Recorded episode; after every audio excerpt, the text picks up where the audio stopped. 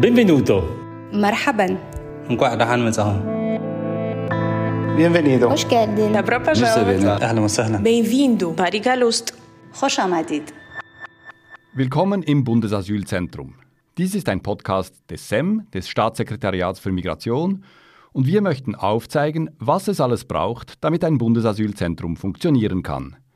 Dazu sprechen wir mit Menschen, die in unterschiedlichsten Funktionen in den Schweizer Bundesasylzentren, in den BATS, wie wir sagen, arbeiten.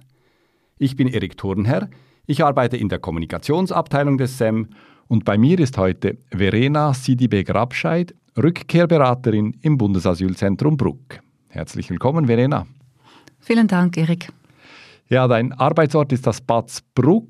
Könntest du uns diesen Ort mal kurz beschreiben, damit wir ein Setting haben?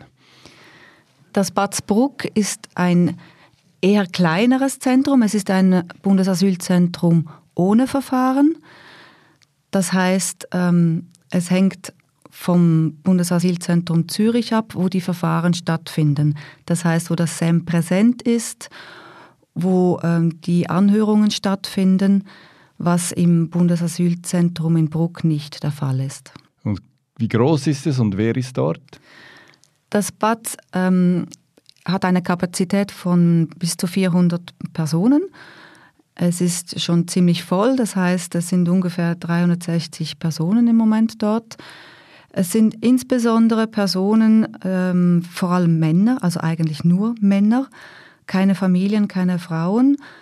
Und die Asylsuchenden, die dort sind, haben teilweise schon ihren Asylentscheid erhalten oder den Nichteintretensentscheid oder stehen kurz davor. Das heißt, viele oder alle oder die meisten müssen eigentlich zurück. Ja, das stimmt. Gut, und in diesem Bad bist du also Rückkehrberaterin, heißt deine Funktion. Erklär uns, was eine Rückkehrberaterin macht.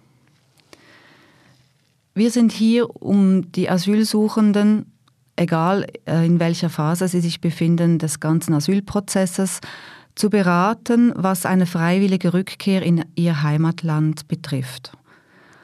Also wenn sich jemand ähm, interessiert, können wir ihnen, ihnen die Möglichkeit aufzeigen, wie sie nach Hause können, wie wir sie dabei unterstützen können und welche Hilfsleistungen es gibt. Und wie unterstützt das SEM oder wie unterstützt ihr die Leute bei dieser Rückkehr? Ähm, Es geht darum, dass die Personen möglichst viele Informationen erhalten, damit sie frei und informiert letztendlich die Entscheidung treffen können, ob sie freiwillig nach Hause möchten oder nicht. Und dann gibt es konkrete Hilfsleistungen, wie zum Beispiel Unterstützung bei der Organisation von Ersatzreisedokumenten, wenn die Person keine, kein Reisedokument mehr hat. Oder natürlich buchen wir den Flug. Also es ist nicht äh, die Rückkehrberatung, die direkt den Flug bucht, sondern ähm, Swissrep hat. Und dann gibt es je nach Herkunftsland und auch ähm, je nach Phase, in welcher Phase sich eine Person befindet, gibt es auch Rückkehrhilfe. Diese kann einfach nur eine Geldleistung sein oder sie kann auch ein Projekt, ein Businessprojekt sein, welches dann im Heimatland umgesetzt wird. Und wenn du sagst, je nach Phase, heißt das was? Ähm, es gibt drei Phasen im Asylsystem und das äh, Rückkehrhilfesystem ist degressiv aufgebaut. Das heißt, je früher sich jemand anmeldet für die freiwillige Rückkehr, desto höher sind die Leistungen. Kannst du da Zahlen nennen, damit wir ungefähr eine Größenordnung haben, wie viel die Leute in welcher Phase kriegen? Ja, das ist ein bisschen schwierig, ähm, weil es hängt immer individuell äh, davon ab, ähm, wie die Situation der Person ist. Aber für eine Einzelperson im Normalfall, wenn sie sich zu Beginn äh, des Asylprozesses anmeldet, würde die Leistung 1000 Franken betreffen und je nach Herkunftsland auch ein Reintegrationsprojekt von äh, 3000 Franken beinhalten. Aber wie gesagt, man muss vorsichtig sein mit den Zahlen, weil es ähm, hängt individuell davon ab, äh, wie die Situation der Person ist, ob es Ausschlussgründe gibt, ob sie zum Beispiel einen Aufenthaltstitel in einem anderen europäischen Land hat oder andere äh, Ausschlussgründe vorliegen. Deswegen schauen wir während der Beratungsgesprächen konkret an, wie die Situation ist der Person. Und das natürlich in Koordination und Absprache mit dem SEM. Mhm. Und äh, was sind das jetzt für Menschen, die sich für eine sogenannte freiwillige, sage ich jetzt mal, Rückkehr entschließen? Eigentlich ganz unterschiedliche Personen. Meiner Erfahrung nach sind meistens die Gründe familiärer Natur, dass vielleicht zu Hause dass es Probleme gibt oder dass jemand krank geworden ist oder auch die Familie sagt, jetzt komm wieder zurück endlich. Das wird öfters genannt als Grund. Andererseits auch, ähm, wenn Personen schon länger in Europa waren, gesehen haben, dass das nicht in ihren Vorstellungen entspricht, dass es viel schwieriger ist, dass man kaum einen Aufenthalt erhält, dann kommt es auch oft vor, dass sie lieber zurückkehren nach Hause. Und in welchem Zustand sind die Menschen psychisch, wenn sie bei dir sind? Sind sie desillusioniert oder haben sie Hoffnung, dass, dass es dann besser wird? Wie sieht das aus? Ja, desillusioniert meistens schon. Vor allem die Personen, die länger in Europa waren und gesehen haben, dass es eben gar nicht so ist, wie sie sich vorgestellt haben. Da ist schon eine Desillusion vorhanden. Und sie hoffen, aber nicht mit großen unrealistischen Vorstellungen, habe ich den Eindruck. Aber sie hoffen doch, dass sie zu Hause dann ein normaleres Leben führen können. Und wie kannst du sie beraten? Was ist deine Funktion jetzt in diesem Prozess? Wenn es nur um eine Geldleistung geht, dann müssen wir auch schauen, ob die Person eventuell medizinische Probleme hat oder ob sie ohne ähm, medizinische Rückkehrhilfe nach Hause kann. Wenn jemand aber äh, Anrecht hat auf ein Integrationsprojekt, dann geht es auch darum, was hat die Person schon äh, als Erfahrung, hat sie beruflich äh, schon gearbeitet in ihrem Herkunftsland, kann sie wieder an etwas anknüpfen oder äh, möchte sie etwas ganz Neues kreieren. Also wenn ich dich vorhin richtig verstanden habe, sind bis zu 3000 Franken möglich für so ein Reintegrationsprojekt. Wollen wir ein Beispiel nehmen oder hast du vielleicht mehrere Beispiele? Was kann man mit 3000 Franken bei der Rückkehr im Heimatland denn erreichen? Mhm. Also zum Beispiel haben wir schon mehrere positive Projekte erlebt, die nach Westafrika gingen, Guinea oder auch ähm, ähm, Sierra Leone ähm, dort werden Agrarprojekte ähm, oft positiv umgesetzt. Das heißt, eine Person kann sich mehrere Kühe kaufen oder es gab auch schon Projekte, eine kleine Fischfarm oder Hühnerzucht. Die funktionieren meistens relativ gut. Oder auch äh, kleine Boutiquen, äh, die laufen auch relativ gut. Und wie läuft das konkret? Also wenn die Person jetzt tatsächlich zurückkehrt in ihr Heimatland. Wie kriegt sie das Geld und wie startet so ein Projekt? Also die Person kriegt diese 3000 Franken nicht in Bar. Äh, es geht auch darum, dass diese, dieses Geld ein bisschen geschützt ist, weil ähm, wenn Personen zurückkehren, sind sie sehr oft mit hohen Erwartungen ihres Umfelds konfrontiert. Ähm, weil doch oft die Vorstellung noch herumgeistert, ja, die Person kommt aus Europa, das heißt zwangsläufig, sie hat jetzt Geld und ist reich und äh, wird mit großen Forderungen ähm, konfrontiert. Da ist es natürlich schwierig, dann ähm, ja, abzulehnen.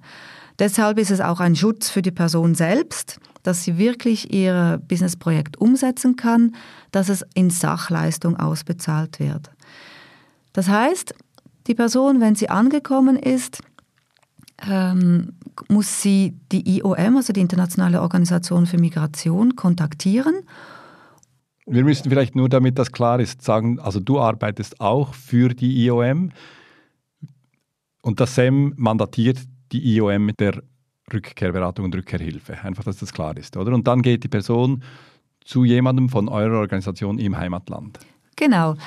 Äh, die, Die Mission, also die IOM-Mission vor Ort, die ist schon informiert, dass diese Person zurückkehrt und hat auch schon einen, einen kleinen Projektplan gesehen, der grob äh, vorgezeichnet wurde hier in der Schweiz während des Beratungsgesprächs und der auch vom SEM gut geheißen wurde.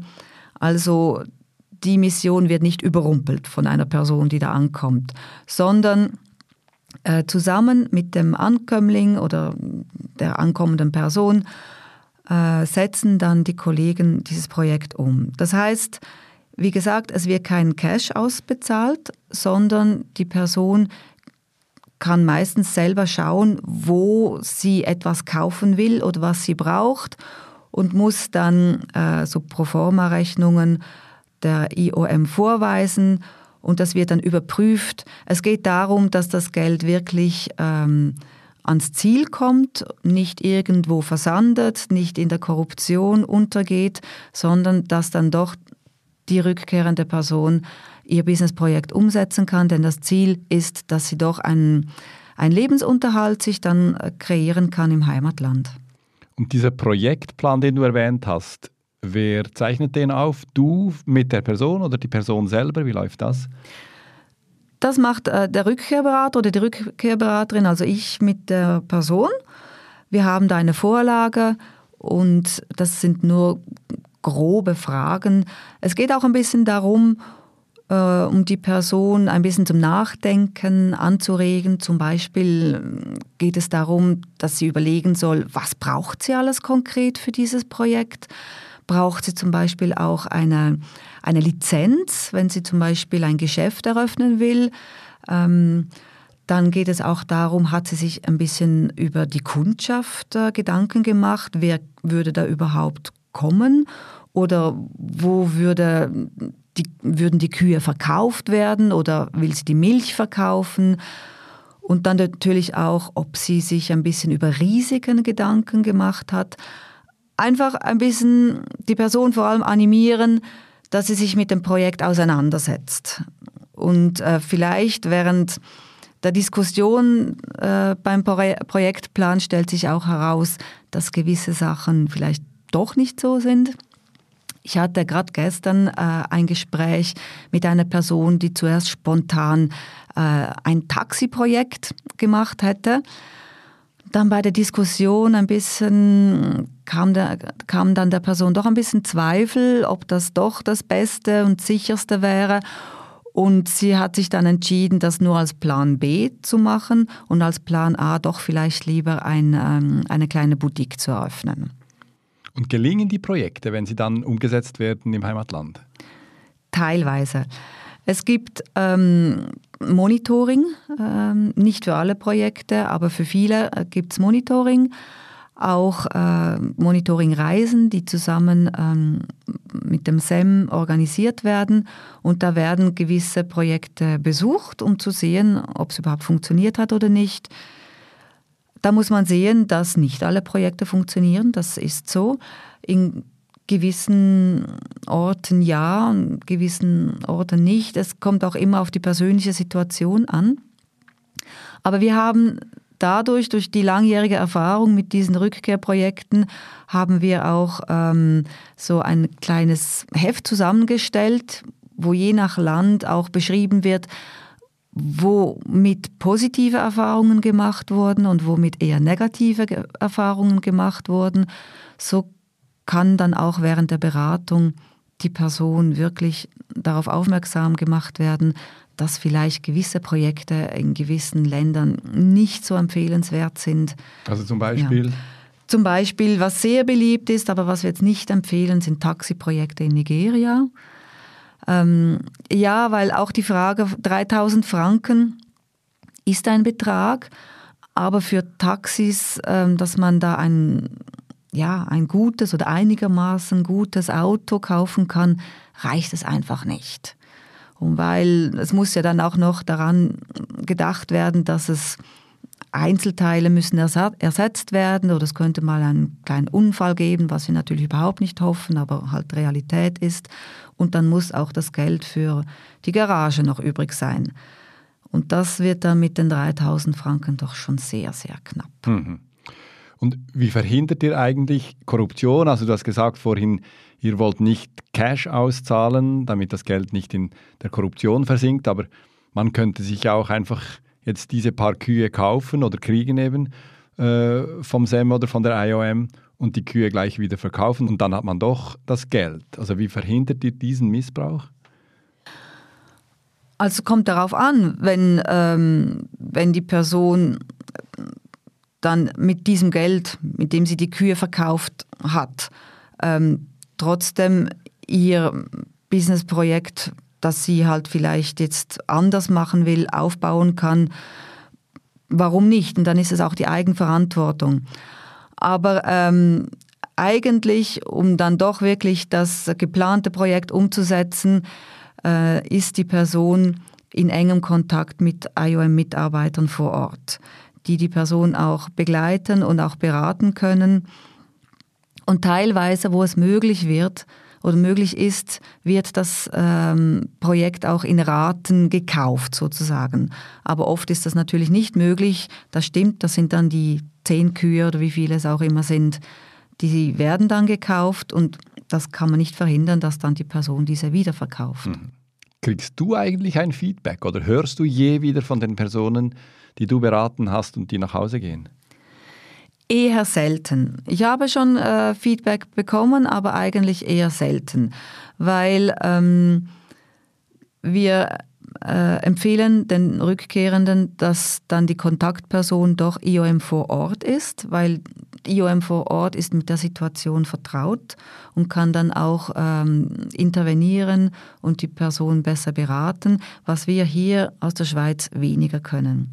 Aber es kommt auch öfters vor, insbesondere wenn die Umsetzung des Projekts vor allem nicht so schnell vorangeht wie gewünscht, dann kriege ich doch Feedback, ähm, ja, vielleicht im Stil, es funktioniert nicht, was ist los? Und dann können wir schauen zusammen mit dem IOM-Büro in Bern, das, was, was überhaupt los ist. Aber ähm, meistens liegt es einfach daran, dass äh, es länger dauert, die ganze Umsetzung, eben genau, weil IOM versucht, die Korruption zu verhindern und deswegen doch einige Kontrollmechanismen eingebunden hat, die dann eben die Sache ein bisschen in die Länge ziehen. Und das ist dann manchmal ein bisschen schwierig für die Rückkehrenden wirklich zu verstehen. Aber verstehe ich das richtig? Das Feedback kommt von der IOM in diesem Land und eigentlich nie von der rückkehrenden Person?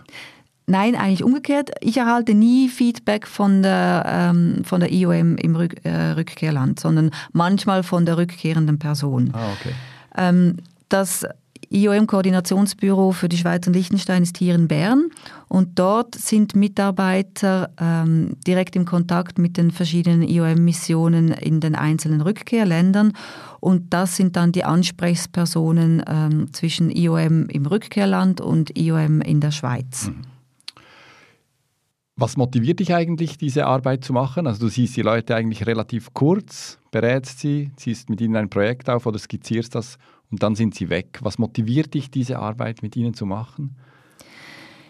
Einerseits finde ich es spannend, äh, mit Personen aus verschiedenen Herkunftsländern ja, in Kontakt zu sein, zu sprechen. Ich stelle nicht eigentlich persönliche Fragen, aber manchmal kommt es dann natürlich doch zu Gesprächen, interessanten Gesprächen. Also das ist die persönliche Motivation. Und andererseits finde ich es eine sehr sinnvolle Arbeit denn es kommen immer Menschen zu uns und es werden immer Personen um Asyl bitten in der Schweiz. Aber es ist auch klar, dass nicht alle Personen hier bleiben können und Asyl haben. Deshalb finde ich es sehr wichtig, dass es die Möglichkeit gibt, Unterstützung bei der freiwilligen Rückkehr leisten zu können, dass diese Personen auch in Würde zurückkehren können. Denn oft habe ich es erlebt, dass die Personen unsicher sind und auch Angst vor der Einreise haben. Deswegen ist es gut, wenn man gewisse Fragen abklären kann, diskutieren kann und ähm, ja, den Personen auch wirklich das Gefühl geben kann, sie haben äh, ihre Rückkehr sozusagen aus eigener Entscheidung getroffen und sind ähm, eigenmächtig ähm, und können frei zurückkehren. Okay, dann wünsche ich dir für diese sinnvolle und wichtige Arbeit viel Glück, viel Erfolg und danke dir für das Gespräch, Verena. Vielen Dank, Erik. مرسی به امید دیدار Спасибо. Пока. شكرا مع السلامة Arrivederci. Hoşça kal Stay tuned. Dite Nemir. مع السلامة. Dahanual. Adeus.